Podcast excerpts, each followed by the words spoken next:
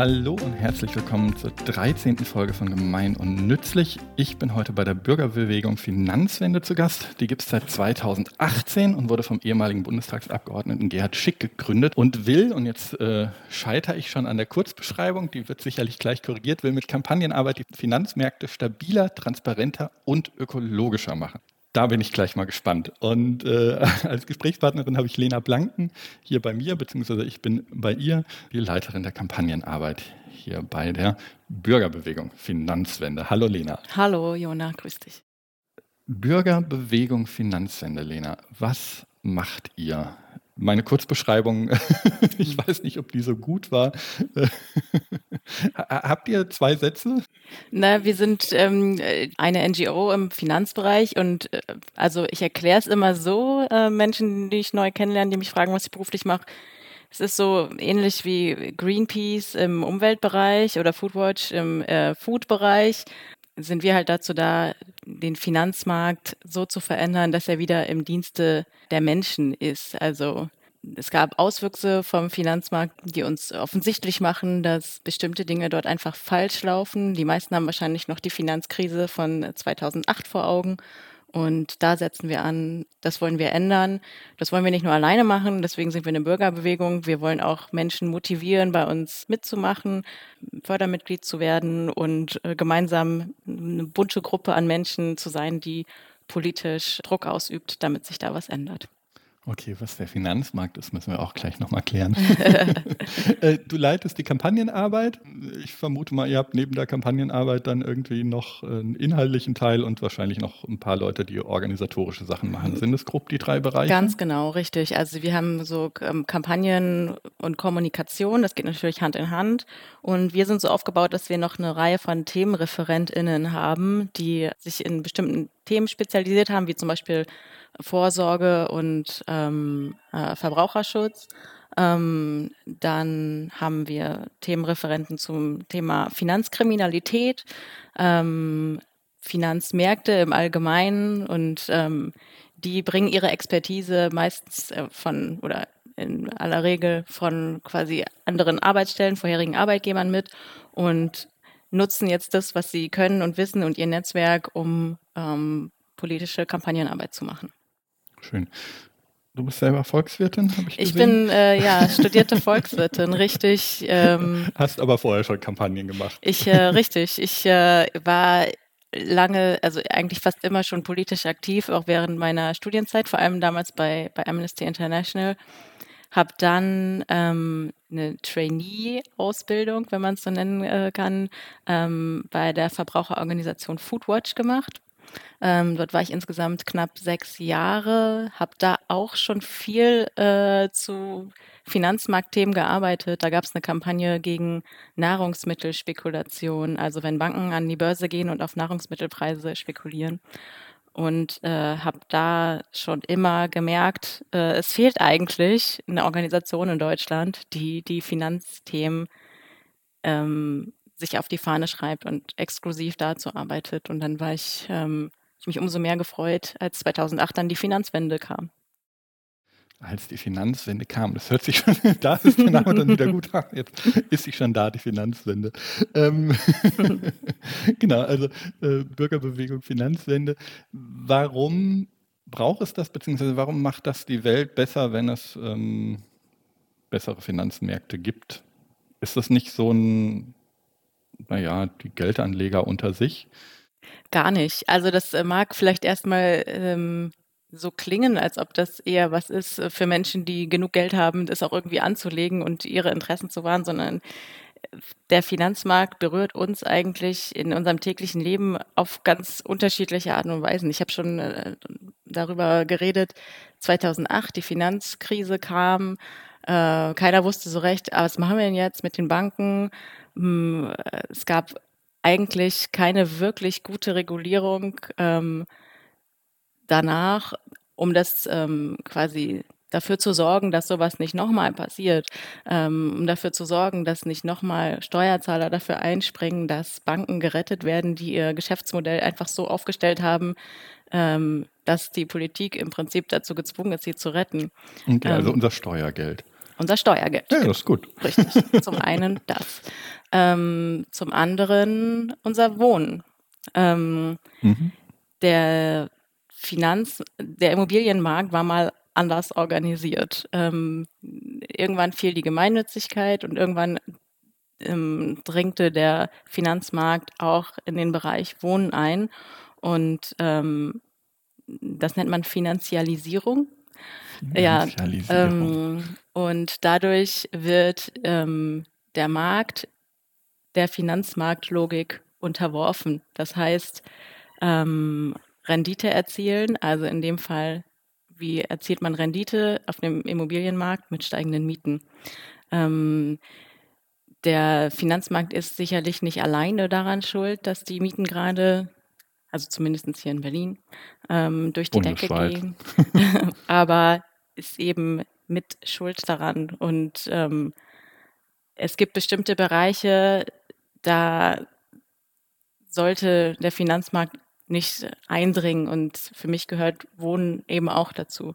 Mhm. Und da sieht man, wie, wie einen das ganz, ganz persönlich betrifft. Ein anderes Thema, was wir auch ähm, bearbeiten, ist ähm, der Provisionsvertrieb von Finanzprodukten. Also ähm, vielleicht wurdest du auch schon mal angesprochen, äh, ich weiß nicht, ob du studiert hast, aber ähm, es gibt ganz viele Finanzvertriebler, heißen die. Das sind ähm, Unternehmen, die zum Beispiel Berufsunfähigkeitsversicherungen vermitteln oder ähm, eine Rüro-Brente, einen Vertrag.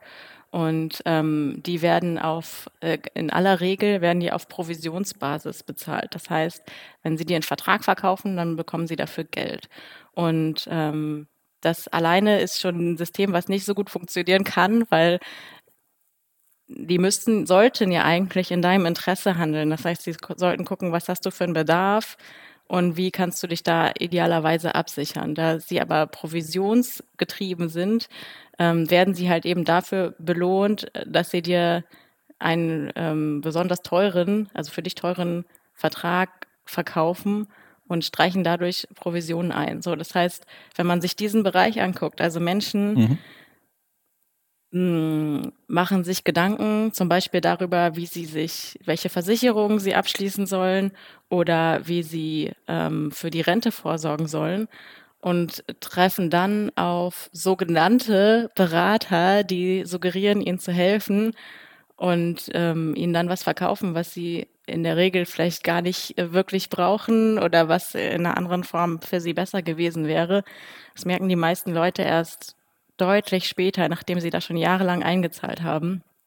Und davor wollen wir die Leute schützen. Also wir sind zum Beispiel dafür, dass es diesen Provisionsvertrieb eigentlich gar nicht geben darf.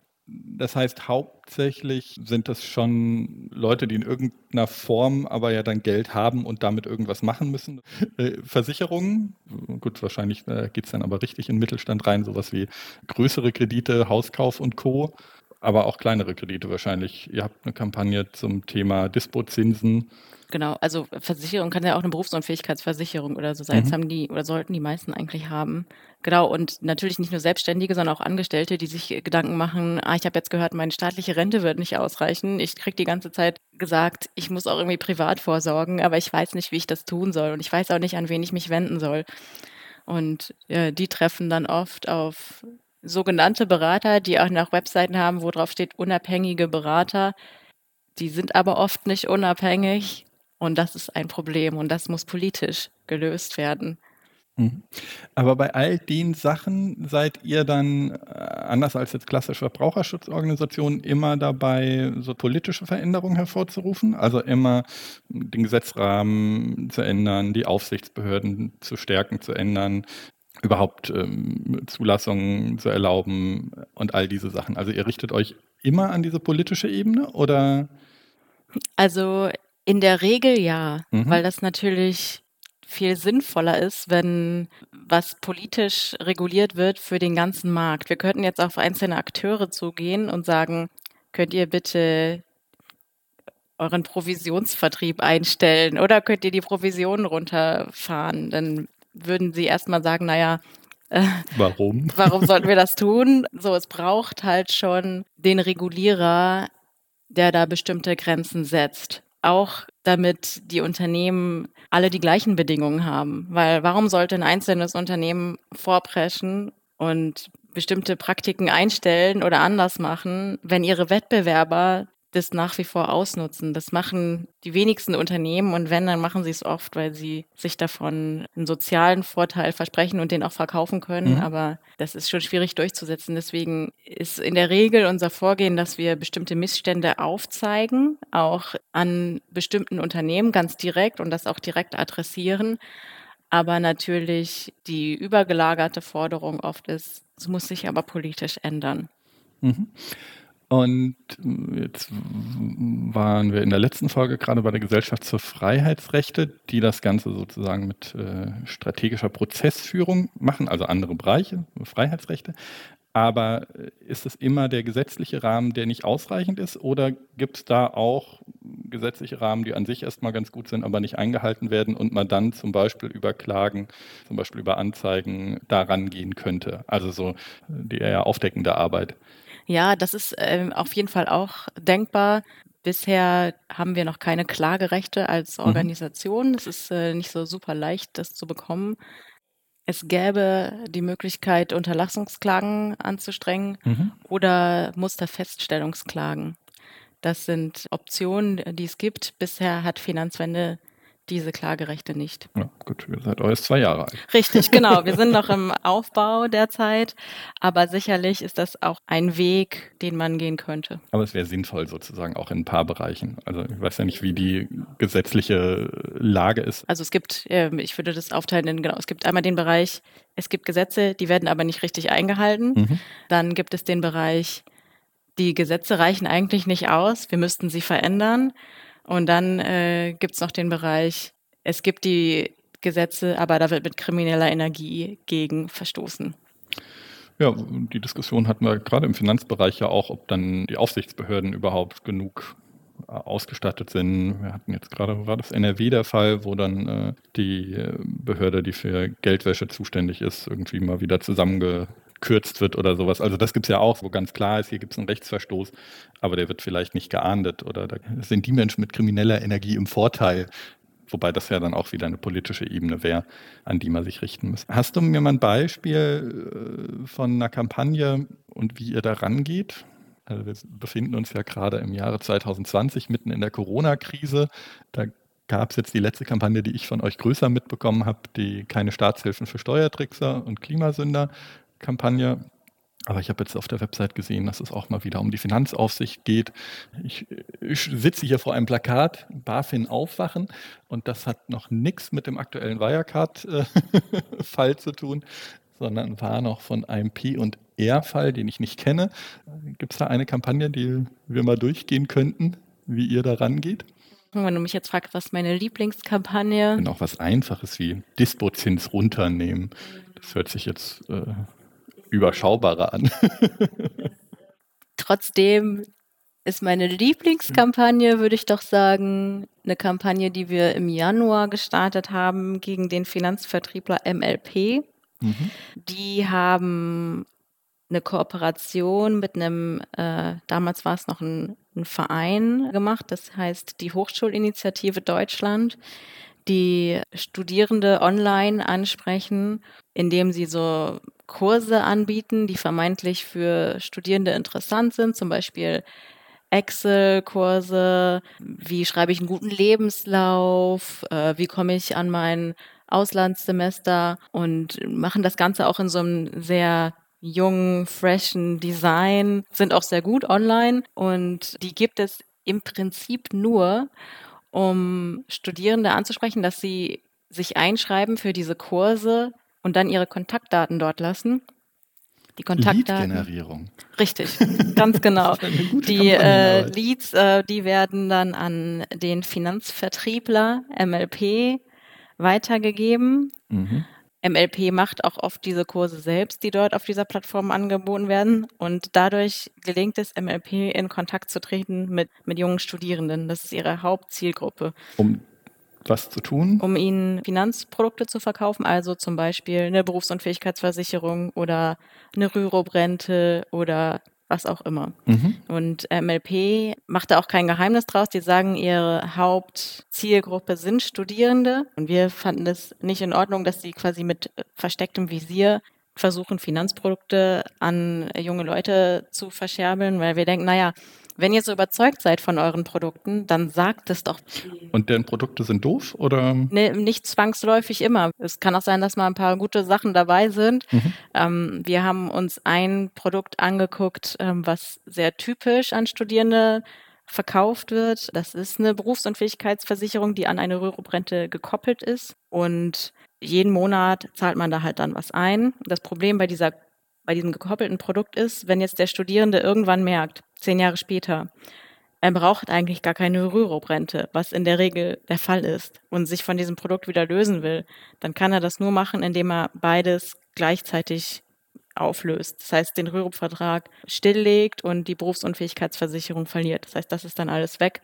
Das Geld kommt ja auch nicht ran. Das ist wahnsinnig oft passiert. Durch die Kampagne haben uns auch viele Geschädigte kontaktiert und gesagt, mir ist genau das passiert, was ihr da schreibt. Als Studierender wurde mir gesagt, ich brauche doch die und die und die Versicherung. Ich habe das abgeschlossen, ich habe da nicht so viel Ahnung von, ich habe den Leuten vertraut. Und dann merken sie ein paar Jahre später oder manche auch erst kurz vor der Rente, dass das eigentlich keine gute Idee war.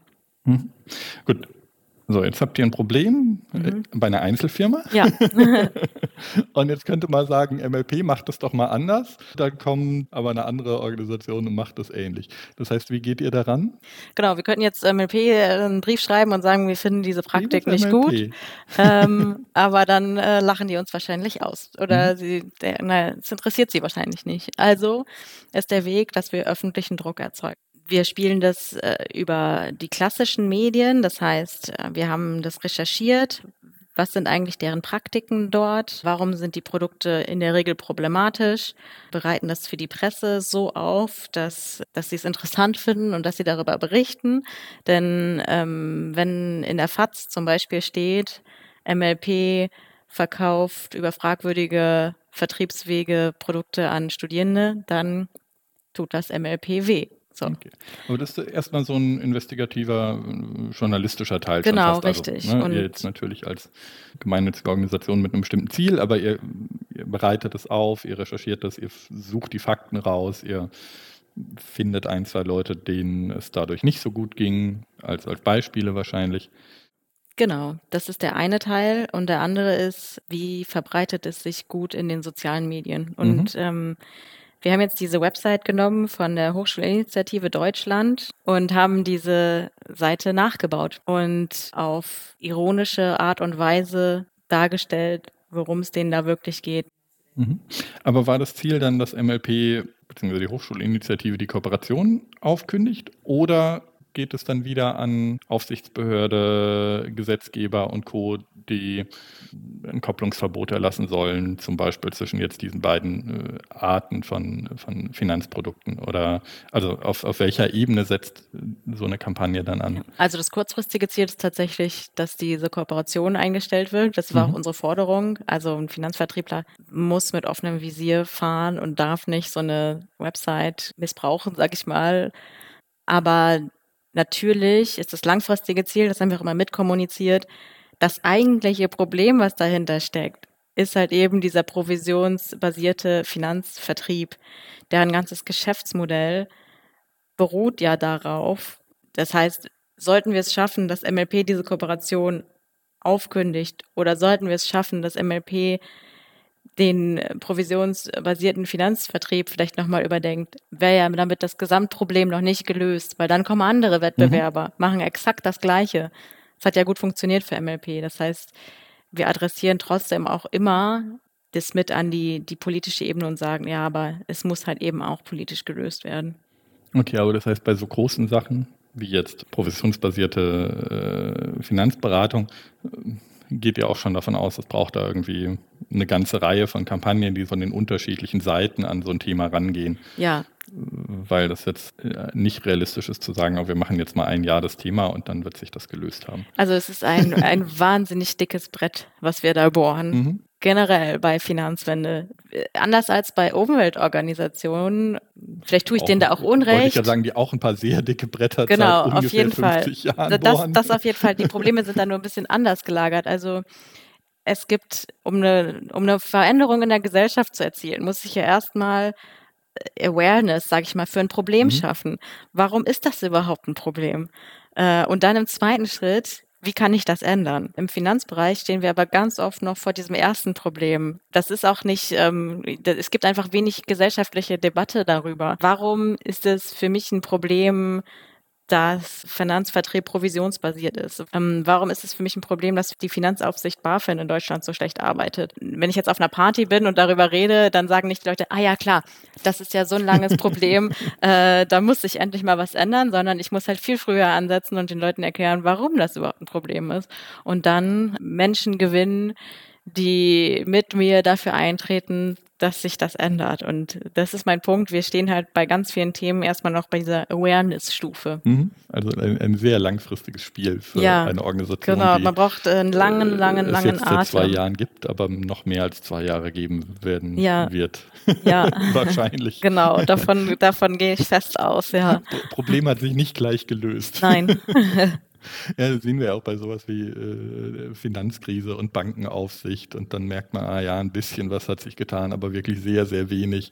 Und dann schaut man irgendwie jetzt nochmal drauf und jetzt gibt es irgendwie vielleicht dann nochmal irgendwie eine Krise und dann vielleicht verändert sich dann ein bisschen mehr. Also das ist ja wirklich ein langes Spiel und da kann die Umweltbewegung dann wieder viel zu sagen. Ne? Die naja, 30 Jahre an sowas wie im Atomausstieg äh, rumgekapselt hat ja. und äh, von der Klimageschichte mal ganz zu schweigen, bei der man da jetzt noch nicht so erfolgreich war bisher, ja. obwohl das ein Thema ist, was ja jetzt auch irgendwie seit den 80er Jahren eigentlich äh, auf dem Tableau steht und dann irgendwie mittlerweile ist es mehr im Bewusstsein, aber ob das dann politischen Handlungsdruck erzeugt, ist dann nochmal die nächste Frage. Das, das ist richtig. Bedeutet aber, es gibt dann auch Gegner. genau, das ist nämlich auch den Punkt, den ich hinzufügen wollte die Gegenlobby ist halt wahnsinnig stark. Mhm. Wahnsinnig finanzstark. Das ist jetzt keine Überraschung. Personell natürlich super gut aufgestellt, vernetzt. Ich bin so ein bisschen ermüdet von diesem Bild von David gegen Goliath. Aber es ist immer noch zutreffend. Also wir sind eine kleine Organisation und deswegen ist es so wahnsinnig wichtig, dass wir kreative Wege finden, und einen Hebel finden, wie wir mit unserer 17-Mann-Frau-Organisation so viel Druck erzeugen, dass wir tatsächlich auch einen Wandel hervorrufen. Das heißt, wir müssen als kleine Truppe eben genau den Hebel, genau das Thema finden, wo wir medial Resonanz finden, wo wir Resonanz finden bei den Leuten und sagen, ja, ich setze mich dafür ein, dass das ähm, sich ändert um tatsächlich was zu bewirken. Ansonsten bleiben wir auf einer ganz kleinen Ebene und dann, dann schaffen wir eigentlich nichts. Mhm.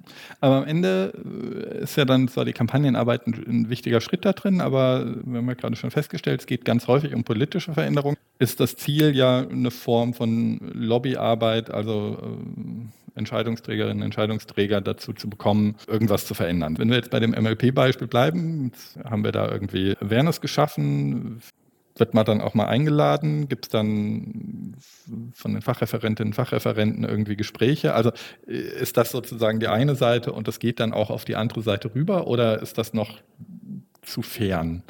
Ja, also das, das findet schon auch statt, also so klassische Lobbyarbeit, mhm. ähm, sage ich mal.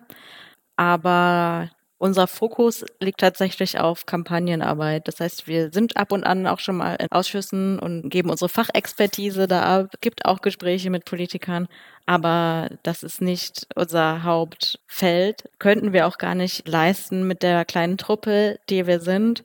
Und unser Weg ist quasi über Aufmerksamkeit medial Druck zu erzeugen, sodass die Politik handeln muss, irgendwann. Mhm. Und äh, unser Weg ist da nicht, in die Parlamente zu gehen und Positionspapiere vorzulegen, wie sie es eigentlich hätten machen sollen, sondern zu zeigen, die Bevölkerung ist es leid, einen Berater vorgesetzt zu bekommen, der nicht in der eigenen Interesse handelt. Jetzt mhm. macht was. Aber habt ihr dann, blöde Frage, aber habt ihr dann Erfolge neben dem großen, das eine neue Bankenaufsicht, es gibt jetzt die Regel, der, die nur noch neutrale Beratung vorsieht, beziehungsweise eben die, die Profession abschafft. Also gibt es einen Zwischenerfolg, wo ihr euch auf die Schulter klopfen könnt, auch innerhalb der nächsten fünf Jahre?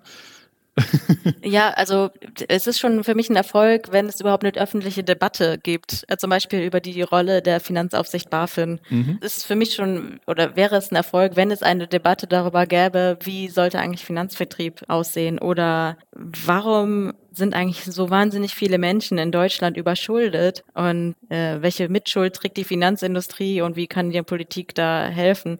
Das heißt, tatsächlich erstmal eine, eine Debatte zu kreieren, das wäre für mich schon ein erster Zwischenerfolg. Und dann natürlich längerfristig auch gesetzliche Änderungen zu erwirken euer Gründer, äh, oder ich weiß nicht, einer der Gründer, jetziger Vorstand, Gerd Schick, saß mal im Bundestag, war Finanzexperte der, der Grünen Fraktion damals, kennt sich mit den Themen also so ein bisschen aus.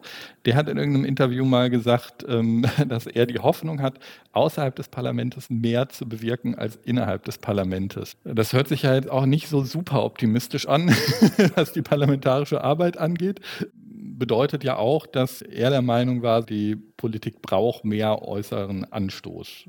Habe ich das richtig verstanden?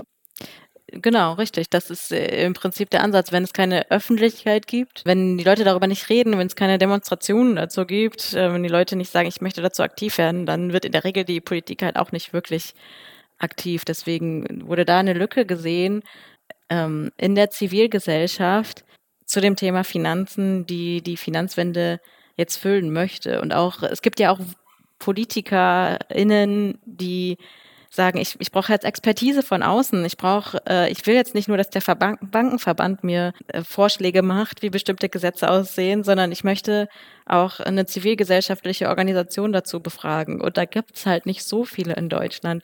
Auf europäischer Ebene gibt's halt eben Finance Watch. Die sitzen in Brüssel. Aber auf deutscher Ebene gibt es das oder gab es das in der Form lange Zeit nicht und das ist auch ein Gedanke gewesen, Expertise bereitstellen, die halt eben nicht von oder die andere Interessen hat als eben der Bankenverband oder Versicherer oder ähm, ja, eben die Gegenseite von uns. Mhm. Das wären dann wieder sozusagen die Expertinnen und Experten der einzelnen Bereiche, die dann dann hoffentlich doch mal irgendwie zu einem Gespräch eingeladen werden oder nur mal ein Fachpapier rausgeben, warum das gewisse Folgen hatte, wie eine Bankenaufsicht gut funktionieren könnte. So ein bisschen Wissen dann auch zu bündeln. Richtig, genau. Also wir machen jetzt nicht nur Kampagnen, sondern wir machen auch ausführlichere Reports, Stellungnahmen etc. Die ist jetzt gar nicht so, dass wir die alle irgendwie im Parlament äh, präsentieren oder nutzen für Stellungnahmen, sondern wir haben mit unserer Website ein Informationsangebot, wo man schauen kann, okay, wie verhält sich eigentlich diese zivilgesellschaftliche Organisation zu diesen bestimmten Themen. Mhm. Jetzt seid ihr zwei Jahre alt. Zwei Jahre ist relativ jung für eine Organisation. Ne, ihr sagt, ihr seid klein, mit jetzt irgendwie 10, nee, 17 Mitarbeiterinnen und Mitarbeitern, nicht alle Vollzeit. Das ist für zwei Jahre ja schon relativ groß. Wie baut man so eine Organisation auf? Also und da kommt jemand mit so einer Idee, sitzt alleine im damals, glaube ich, noch Abgeordnetenbüro mhm. und sagt, jetzt gründe ich mal so einen Verein, schreibt eine Satzung, schon nicht alleine, sondern schon irgendwie mit äh, Mitstreiterinnen und Mitstreitern. Aber wie schafft man es dann von der Idee, jetzt zu den 17 Mitarbeiterinnen zu kommen und vielleicht in fünf Jahren äh, dazu irgendwie eine große Organisation zu sein? Äh, das ist ähm, Gute Frage. genau eine, eine ein Mammutprojekt.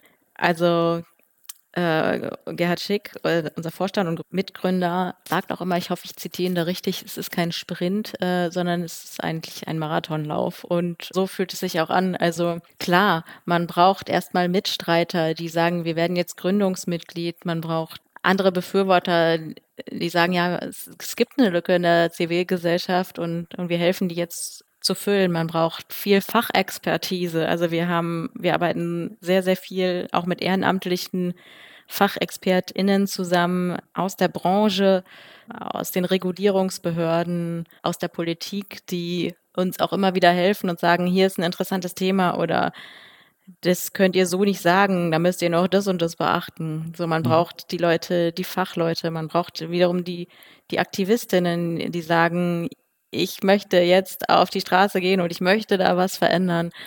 Ist ja, man, Whistleblowing für euch ein Thema? Ähm, also interne schon. Leute, die euch irgendwas verraten? Genau, also es gibt auch Menschen aus der Branche, die mit uns reden, die hm. noch in der Branche sind und deswegen natürlich nicht wollen, dass ihr Name irgendwo öffentlich ist. Das heißt, ja, das gibt es auf jeden, auf jeden Fall und das ist auch super wertvoll für uns. Mhm. Und äh, genau, für den Aufbau braucht man natürlich auch dann noch eine Finanzierung. Also auch Finanzwende muss äh, überlegen, wie, wie finanzieren wir uns.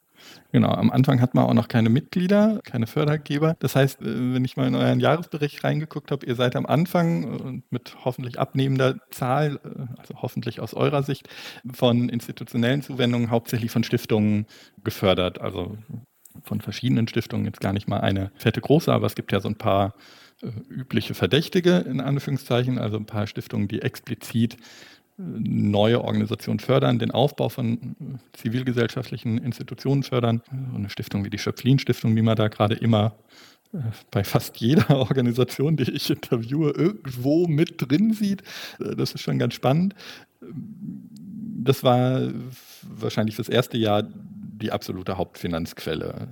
Externe Stiftungsgelder. Es gibt jetzt ja keine staatliche Förderung in dem Bereich. Und dann wollt ihr Fördermitglieder. Genau, richtig. Also die institutionellen Förderer, nenne ich sie mal, mhm. die, die Stiftungen ähm, haben die dankenswerterweise die Startfinanzierung bereitgestellt. Es war aber immer so gedacht, dass das jetzt nicht die ausschließliche Finanzierung bleibt, sondern also wir nennen uns Bürgerbewegung Finanzwende. Deswegen, wir wollen natürlich auch, dass Menschen bei uns Fördermitglied sind oder werden und sich hinter unserem politischen Ziel, äh, hinter das Ziel stellen und auch die Finanzierung mit übernehmen. Und das ist uns in den ersten zwei Jahren, wie ich finde, sehr, sehr gut gelungen, Menschen dazu zu bewegen, Fördermitglied zu werden, die sagen, ja, ich zahle fünf Euro im Monat oder mehr an die Bürgerbewegung und garantiere so eine langfristige, sichere oder verlässliche Finanzierung. Mhm. Ihr habt dann das klassische Fördermitgliedsmodell, was glaube ich jetzt irgendwie Foodwort Greenpeace. Äh, die meisten haben also ein nicht stimmberechtigtes Mitglied. Es gibt auch stimmberechtigte Mitglieder, es ist als Verein organisiert, aber die werden äh, handgepickt sozusagen. Das sind dann die wirklich Aktiven, also eigentlich die Ehrenamtlichen, die auch ja, handgepickt vom Aufsichtsrat dann aufgenommen werden. Im Jahresbericht steht irgendwas von 2100 Fördermitgliedschaften. Das hat 2019 Drittel immerhin schon der Finanzen ausgemacht. Warum ist das so wichtig? Also sind die Stiftungen viel einfacher? Hm, naja, also es ist aus zwei Gründen wichtig, finde ich. Erstens, wir, wir verstehen uns halt als Bürgerbewegung mhm. und dann kann es nicht sein, dass wir nur die sieben, 17 Hanseln hier sind, die sagen, ja, was aus unserer Sicht wichtig 100 ist. 100.000 Leute, die eine Kampagne unterschrieben haben. Das ist richtig, aber trotzdem finde ich es auch eben wichtig, dass, dass wir zeigen können, da stehen auch Menschen hinter, die sogar bereit sind, Geld für uns zu geben. Mhm. Das, das ist, ja auch die, die Logik in vielen Umweltverbänden häufig sozusagen. Wir haben hier halbe Million Mitglieder, sind ein bisschen älter. Ähm, und deshalb haben wir was zu sagen oder die ganzen Sozialverbände und Co. Da ist ja Mitgliedschaft häufig gar nicht mal nur finanziell relevant, sondern wirklich einfach irgendwie, die stehen hinter mir. Genau. Mit denen kann ich in so ein Treffen reingehen. So. Ja, genau. Wenn wir uns als Bürgerbewegung verstehen, dann, mhm. dann muss das, finde ich, gewährleistet sein. Und äh, da, da sind wir jetzt gerade im Aufbau. Mittlerweile sind wir auch mehr als 3000 Mitglieder, also wir sind nochmal ordentlich gewachsen. Und der zweite Grund ist aber natürlich auch, wir müssen ja trotzdem auch verlässlich planen können. Wir müssen überlegen, welche Kampagnen und welche Themen wollen wir denn eigentlich 2021, 2022, 2023 machen und was kostet das eigentlich alles? Und ähm, durch die Fördermitgliedschaft, also durch die Zusage, regelmäßig Geld zu spenden, haben wir natürlich auch Planungssicherheit. Ja, und zweckungebunden, während die meisten Fördermittel wahrscheinlich zweckgebunden oder zumindest in einem bestimmten Bereich sind, ist die Fördermitgliedschaft ja in der Regel zweckungebunden. Das heißt, man kann damit auch mal eine Kampagne aus dem Hut zaubern, ohne vorher alle einzeln fragen zu müssen, wenn jetzt keine Ahnung, die Whistleblowerin kommt und sagt, wir brauchen jetzt ganz schnell was. Oder wenn da so eine kleine Corona-Krise kommt und auf einmal Staatshilfen innerhalb von einem Monat aus dem Hut gezaubert werden. Genau, es macht uns auch äh, unabhängig, das ist richtig. Und das ist auch wahnsinnig wichtig, dass wir eben keine Gelder bekommen von der Industrie. Das ging ja mhm. schon mal gar nicht. Ich bin auch sehr froh, dass wir nicht auf, auf staatliche Gelder angewiesen sind. Das heißt, wir können wirklich das sagen, was wir wollen. Rahmen der Meinungsfreiheit natürlich, aber wir müssen nicht darauf achten, dass wir irgendwelche Befindlichkeiten vorfinden, dass wir bestimmte Dinge nicht sagen können, die wir eigentlich sagen wollten. Wir haben also keinen Maulkorb in dem Sinne und das finde ich wahnsinnig wichtig, auch für die Kampagnenarbeit. Ja, dass, dass wir da frei sind. Und das ist auch notwendig, finde ich, um Schuldige zu benennen und aufzuzeigen, was dann passieren muss. Mhm.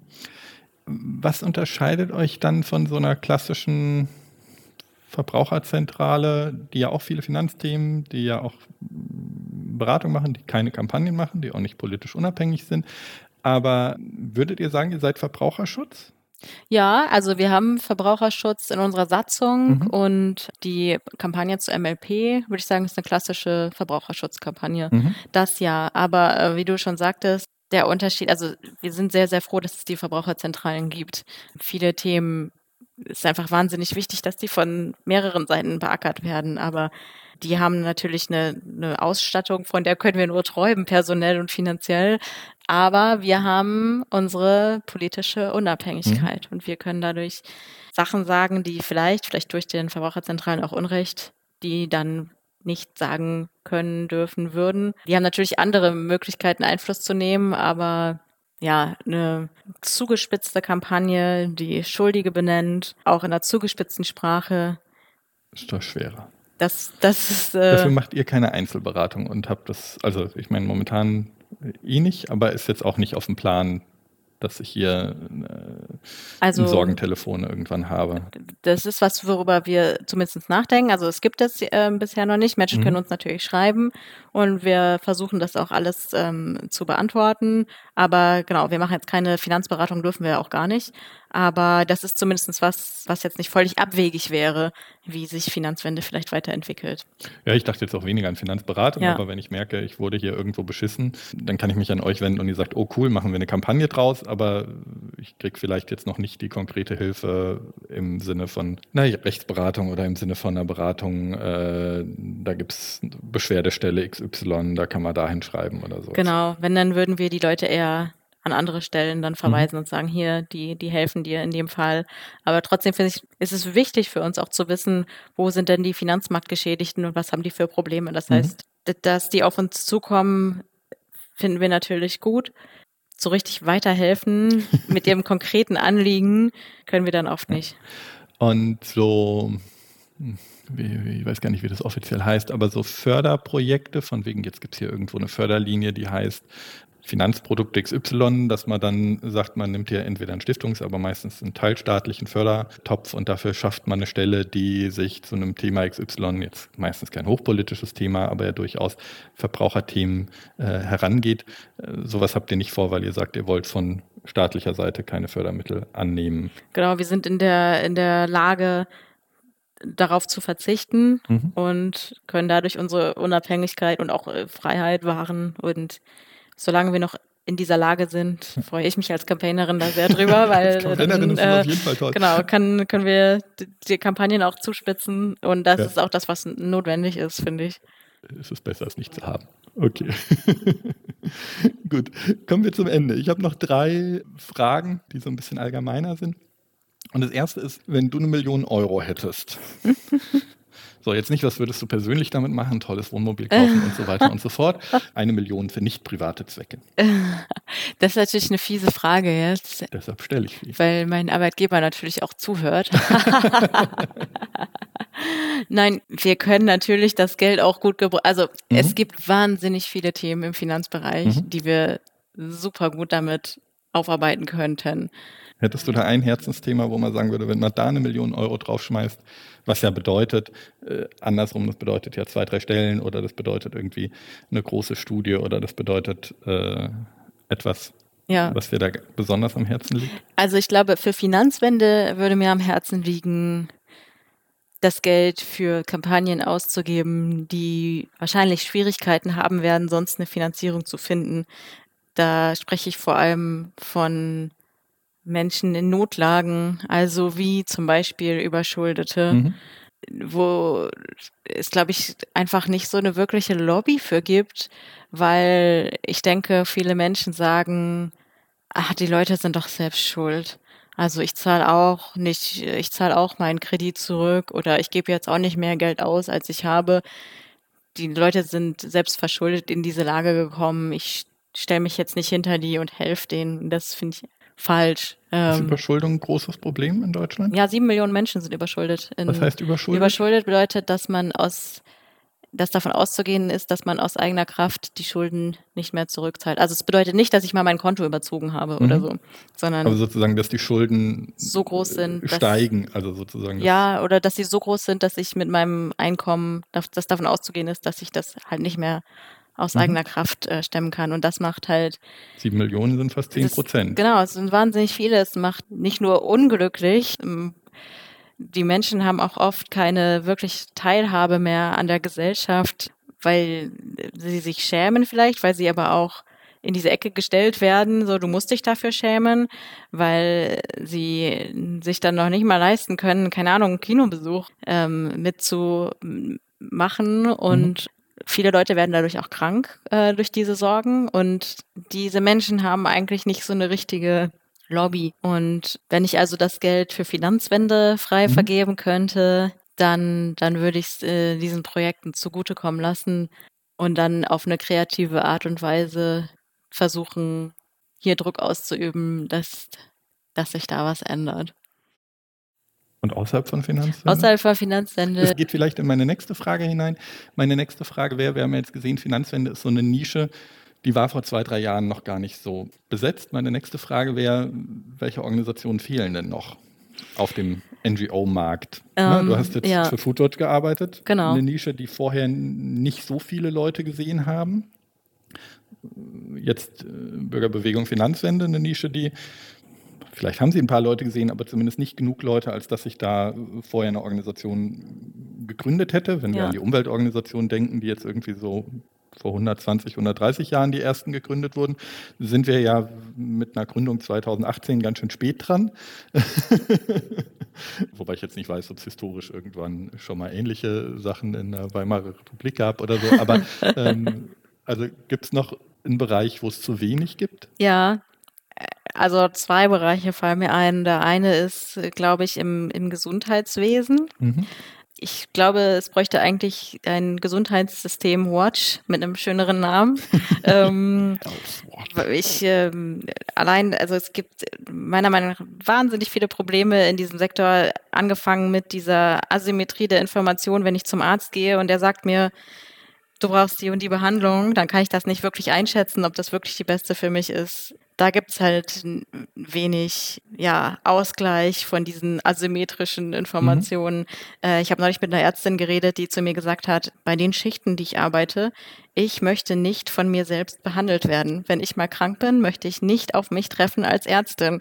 Damit meint sie nicht, dass sie schlecht ist, sondern dass sie wahnsinnig überarbeitet ist. Und dann natürlich die wahnsinnig starke Pharma-Lobby, die bei, zu der habe ich gearbeitet ähm, in meinem Studium und durch meine Masterarbeit und habe mich so ein bisschen der Frage gewidmet, äh, Eigentums, geistige Eigentumsrechte, wie werden eigentlich Patente vergeben und was machen Patente eigentlich? Ähm, was haben die für eine Auswirkung auf den Zugang zu Medikamenten? Mhm. Und auch hier, es gibt Organisationen, die dazu arbeiten, aber aber es ist ein bisschen wie bei der, beim Finanzthema. Es gibt ganz viele, ne, wieder angefangen von Caritas bis hin zu irgendwie Einzelorganisationen, die was zu machen. Aber es gibt nicht die Organisation, die einem vielleicht in den Kopf kommt. Richtig. Also mir würde zumindest nicht die eine dazu einfallen. Und ich finde, das ist so ein Thema, was alle betrifft. Und ich könnte mir auch vorstellen, dass es funktioniert, eine Organisation in dem Bereich zu machen. Und vielleicht gibt es sie ja in zehn Jahren. Mhm. Und äh, der andere Bereich, den ich, wo ich auch finde, oh, es bräuchte eigentlich viel mehr, ist im Bereich Feminismus, äh, vor allem intersektionaler Feminismus, also der, der übergreifend ist. Es gibt sehr viele Organisationen, die, wie soll ich sagen, so einen weißen Feminismus predigen, ich glaube, um wirklich gesellschaftlich was zu verändern, müsste man das anders aufstellen. Und es gibt da Magazine, es gibt Blogs, es gibt auch einzelne Organisationen, aber es bräuchte eigentlich mal so eine richtige, eine große Organisation, die mit einem Rums an die Öffentlichkeit geht und, und da was macht. Zumindest ich fühle mich so, als ob da. Also auch wieder eher im Kampagnenbereich, weil da haben wir ja wirklich wenig. Also ne, wir haben viel journalistisch, wir haben natürlich irgendwie im, im wie auch immer man den nennt, Schutzbereich, also dann natürlich viel Frauenschutz, aber auch irgendwie äh, sexuelle Minderheiten und so weiter und so fort, aber immer in dieser Schutzszene. Ja. Und du meinst dann schon wirklich im Sinne politische Veränderungen. Richtig, Campaigning. genau. Also damit will ich auch gar nicht die Arbeit von manchen Organisationen kleinreden oder so. Nur das, was ich kenne, mein Handwerk, Campaigning, mhm. dass wenn es sowas gäbe, würde ich sofort Mitglied werden. Mhm. Ja, mir fällt jetzt, also, ne, wir hatten beim letzten Mal Gesellschaft für Freiheitsrechte, die da viel machen, aber eben wieder in diesem ganz spezifischen Bereich äh, juristischer Durchführung. Mir würde jetzt auch so im Kampagnenbereich Klar, dann hat man äh, ein Amnesty, was mal was dazu macht, dann hat man die verschiedenen Organisationen. Ja, Finde ich beide gut. Bin ich gespannt. Wenn äh, eine Hörerin, ein Hörer äh, sagt, ah, aber die gibt es schon, da bin ich, äh, gerne bei mir melden. ja, das äh, finde ich auch interessant. Vielleicht kann man das dann auch groß machen. Ja. Ja, ja finde ich gut. Dann meine allerletzte Frage auf Organisationen bezogen, die es schon gibt. Hast du Lieblingsorganisationen außerhalb derer, in der wir gerade sitzen? Äh, ja. Also was sind so Organisationen, wo du denkst, hey, die sind total toll. Also ähnlich wie die beiden, die wir gerade erfunden haben.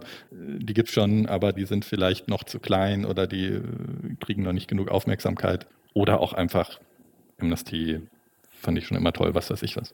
Ja, also ich glaube, meine Traumkampagne oder Trauminitiative ist, kommt aus der Schweiz. Es ist eine Initiative für die Einführung des bedingungslosen Grundeinkommens, mhm. die also das Thema an sich finde ist mir persönlich halt finde ich wahnsinnig gut und richtig und wichtig. Mich fasziniert aber fast noch mehr deren Handwerk. Mhm. Also die haben natürlich äh, die Volksentscheide in der Schweiz als Kampagneninstrument, was es hier so nicht gibt, aber was natürlich fürs Campaigning super ist, weil es einfach ganz viele Anlässe gibt, worüber auch berichtet werden kann. Die haben also was mir einfällt, die haben die haben gesagt, es ist die größte Frage der Welt. Um, ähm, what would you do if your income were taken care of? Also mhm. was würdest du machen, wenn du dich halt nicht um dein Einkommen kümmern müsstest? Und das haben sie quasi so ein bisschen philosophisch als die größte Frage der Welt ähm, bezeichnet. Und wenn ich das schon höre, dann denke ich mir so, ja, was würde ich denn jetzt eigentlich machen? Vielleicht ein bisschen weniger arbeiten, ein bisschen mehr reisen, mehr Zeit mit meiner Familie verbringen. So, da habe ich ganz viele positive Assoziationen, die, die damit kommen. Und alleine, dass sie diese Frage stellen, das, finde ich schon wahnsinnig gut. Die haben dann quasi buchstäblich daraus die größte Frage der Welt gemacht, weil sie diese Frage auf ein Poster gedruckt haben und äh, irgendwo in der Schweiz, ich weiß nicht mehr wo, auf den Platz ausgerollt haben. Und das Guinness Buch der Rekorde war da, hat denen bestätigt, dass sie tatsächlich das größte, die größte Frage der Welt produziert haben. Äh, da, diesen Humor finde ich halt auch, äh, der passt mir irgendwie voll und ähm, dadurch haben sie Aufmerksamkeit generiert. Das ist äh, übrigens sehr gut, da kann ich auf eine letzte Folge des Podcasts hinweisen. Da ging es äh, um die Stiftung Direkte Demokratie in der Schweiz, wo wiederum der, oh, jetzt muss man mal vorsichtig sein, einer der Hauptinitiatoren der Kampagne für das Grundeinkommen auch sehr involviert drin ist. Ja, genau, also ja. Und natürlich äh, Hinweis nochmal auf mein Grundeinkommen, also die äh, deutsche Kampagne äh, für ein Grundeinkommen, die anders aufgestellt sind, die ja auch unter ganz anderen politischen Bedingungen sind. Genau, das fand ich auch eine sehr schöne, ein sehr schönes Beispiel auch dafür, für die Kampagnenarbeit in der Schweiz eh und für die Art der Aufmerksamkeitsgewinnung, die man zum Beispiel durch direkte Demokratie gewinnen kann, selbst wenn es gar nicht darum geht oder wäre natürlich auch toll gewesen, aber selbst wenn es gar nicht so realistisch ist, dass man damit jetzt einen Volksentscheid gewinnt, aber alleine auf der Liste zu stehen, ist ein so starkes politisches Instrument, dass man da wirklich sagen kann, man kann Erfolg haben, auch wenn man jetzt nicht unbedingt dann den Volksentscheid gewinnt. Genau. Das ist eben auch bei der Initiative Grundeinkommen, die sind im Prinzip krachend gescheitert mit mhm. ihrer Initiative, weil das, wie viele Leute haben gesagt, sie wollen das 30, gut in den 30 Prozent? Ja, aber also ich hatte mich mit äh, Daniel Graf unterhalten, der eben Stiftung Direkte Demokratie und die Plattform, auf der die Kampagne sozusagen lief, äh, gegründet hat und der gesagt, ja klar, mit 30 Prozent ist man politisch sozusagen gescheitert in dem Sinne, dass das jetzt nicht funktioniert hat, aber man hat fucking 30 Prozent der Leute dazu bekommen. Das ist eine Aufmerksamkeit für ein Thema. Da sind wir in Deutschland bei fast allen Themen, übrigens inklusive der Finanzthemen, einfach noch sehr weit von entfernt. Wenn ja. wir irgendwo 30 Prozent der Leute bekommen, aktiv zu werden, da sind wir bei einem Thema, wie zum Beispiel Klimaschutz oder sowas, wo wir eben auch etwa bei diesen 30 Prozent sind äh, für Menschen, die das als eines der wichtigsten Themen sehen. Und das ist einfach unheimlich stark. Ja, genau, äh, genau. Allein, dass die Themen dann diskutiert werden mal. Das, äh, das mhm. ist ja schon ein Anfang. Deswegen, das ist meine Traum, Traumkampagne. Äh, Gibt es noch eine? Äh, ich mag auch sehr die Arbeit der Deutschen Umwelthilfe. Mhm. Mm, die Klagemöglichkeit nutzt. Also die haben nochmal ganz spezielle Bedingungen, weil die natürlich, wenn ich es richtig wiedergebe, auf Städteebene einklagen können. Also zum Beispiel bei der Feinstaubbelastung, da halten sich die Städte nicht an geltendes mhm. Recht. So, die müssten eigentlich Maßnahmen ergreifen, um die Feinstaubbelastung äh, geringer zu halten. Und auf dem Gerichtsweg können sie also die Politik dazu zwingen, was zu tun. Ja. Umweltschutz ist ja ein klassisches Thema, wo die Gesetze häufig besser sind als die Realität. Richtig, genau. Und deswegen, die Umweltverbände haben halt auch nochmal besondere Verbandsklagerechte. Mhm. Und diese Situation ist natürlich auch nochmal speziell, weil es gesetzliche Grenzwerte gibt, also Zahlen, die nachweislich eingehalten werden oder halt eben nicht. Mhm. In ganz vielen anderen Bereichen ist es halt deutlich schwammiger und dann kann man solche Klagen nicht anstrengen. Aber dieser Weg des Campaignings ist es ja, ist es ja ein ein, ein Kampagnentool in mhm. dem Sinne, diese Klage zu erheben. Die finde ich super und gerade ja in meiner Erfahrung ist es so schwierig, tatsächlich einen Wandel herbeizuführen und dafür zu sorgen, dass sich wirklich was ändert und dass sie diesen Weg gefunden haben über diese Klagen, das äh, finde ich wahnsinnig gut und ich, ähm, ich freue mich immer wieder, wenn die, die nächste Stadt sich vorknöpfen. Und ja, das, das finde ich einen, einen, kreativen Weg des Campaignings. Ja, aber es sind auch passend jetzt zwei Organisationen, die ganz unterschiedliche Kampagnenansätze mm, haben. Ja. Also auch Kampagnenansätze, die sich nicht immer total übertragen lassen. Wobei wir in Deutschland mit dem Thema Volksentscheide ja so langsam auch in, in einen kampagnenähnlichen Bereich reinkommen auf manchen Ebenen. Also auch da wieder Umweltschutz gibt es jetzt gerade in verschiedenen Bundesländern, nachdem es in Bayern einen Volksentscheid gab, heißt dann Bienenvolksentscheid mhm. mehr oder weniger, der in Bayern erfolgreich war und jetzt aber gerade, ich krieg's gar nicht zusammen, in Brandenburg, da ist er, glaube ich, äh, an der Landesregierung gescheitert, aber das ist ein anderes Thema. Niedersachsen, NRW, äh, Baden-Württemberg, glaube ich, auch gerade. Also wirklich in mehreren Bundesländern auch wirklich als Kampagne für in dem Fall dann eben äh, eine insektenfreundlichere Politik. Also da geht es viel um ja. Landwirtschaft und so. Und ich glaube, da werden wir in den nächsten Jahren auch noch viel sehen auf europäischer Ebene mit europäischen Volksentscheiden die jetzt, sagen wir mal, keine sehr geringen Hürden haben. Ja. also sehr groß, sehr schwierig, aber die natürlich äh, nochmal eine andere Form der Involviertheit erlauben, als wir das mit klassischen Petitionen haben. Ähm, und das ist ja das Schöne am Beispiel der Schweiz. Äh, ja, gibt sicherlich auch ganz viel nicht so Schönes am Beispiel der Schweiz, aber dass wir da auf einer Ebene sind, wo wir mit einem, in Anführungszeichen, relativ klassischen Campaigning, wie wir es hier auch kennen, eine viel höhere Bedeutung hinbekommen, weil wir hier natürlich am Ende, gut, jetzt habe ich wieder irgendwas mhm. unterschrieben. Ja. Äh, das ist auch schön und ist auch gut und ist auch wichtig, aber ähm, es hat dann halt irgendwie, vielleicht lande ich vor einem Petitionsausschuss damit, vielleicht kann irgendjemand ein schönes Foto machen, wie äh, 100.000 digital ausgedruckte Unterschriften abgegeben wurden, aber das ist natürlich nochmal was anderes, als wenn ich ganz klare Quoren habe und damit bekomme ich dann eben die Möglichkeit, einmal auf einem Wahlzettel zu stehen und zwingen immerhin die Gegenseite jetzt einen Gegenentwurf zu machen oder zwingen eine Gegenseite dazu, eine Stellung zu nehmen, öffentlich zu sagen, das ist ja alles Unsinn oder etwas damit zu machen. Und häufig wird ja dann auf der politischen Ebene dann zumindest ein bisschen was integriert. Also da glaube ich, ist schon viel möglich. Und das ist was, was beim, beim Thema Volksentscheide oder allgemein direkte Demokratie immer so ein bisschen unter, unterschlagen wird dass das eben auch eine wunderbare Kampagnenmöglichkeit ist. Also auch wenn es eben nicht immer nur um wurde jetzt beschlossen, wurde jetzt äh, gewonnen oder so geht, sondern überhaupt einfach politische Themen zu setzen, macht das oder damit macht das ja Campaigning auf einmal nochmal unheimlich stark. Ja, eben. Und es gibt halt auch einzelnen Menschen ein Instrument an die Hand, politisch, was zu erreichen. Also ist, für mich ist es nochmal ein weiteres Instrument, was es halt so gibt. Und natürlich gibt es auch Nachteile. Also ich will jetzt gar nicht nur die Vorteile hervorheben, mhm. aber wenn man das geschickt einsetzt, finde ich, dann eben genau gibt es die Möglichkeit dafür Aufmerksamkeit zu generieren und genau man gibt den Leuten und der Unterschrift, die sie halt dann irgendwo setzen, ein bisschen mehr Gewicht als bei klassischen Petitionen. In Deutschland halt hauptsächlich auf Bundeslandebene, was jetzt bei einem Thema wie Finanzen nicht so leicht ist, wo wir ja wenig Bundeslandzuständigkeiten genau. haben. Äh, ist im Umweltschutz wieder ein bisschen leichter, wo wir mehr äh, Bundeslandzuständigkeiten haben. Aber da gibt es sicherlich die ein oder anderen Bereiche, wo wir, glaube ich, in den nächsten Jahren noch Kreativität sehen werden. Super. Liebe Lena, dann bedanke ich mich für dieses Gespräch. Sehr, sehr gerne. Und, äh, bin sehr gespannt, was hier aus diesen Büros oder anderen Büros, äh, so viel Wachstum ist hier nicht mehr möglich. nee, es wird also langsam eng hier. Alle Homeoffice, was hier aus diesen Büros uns in den nächsten Jahren noch so begegnet. Vielen Dank dir. Danke auch.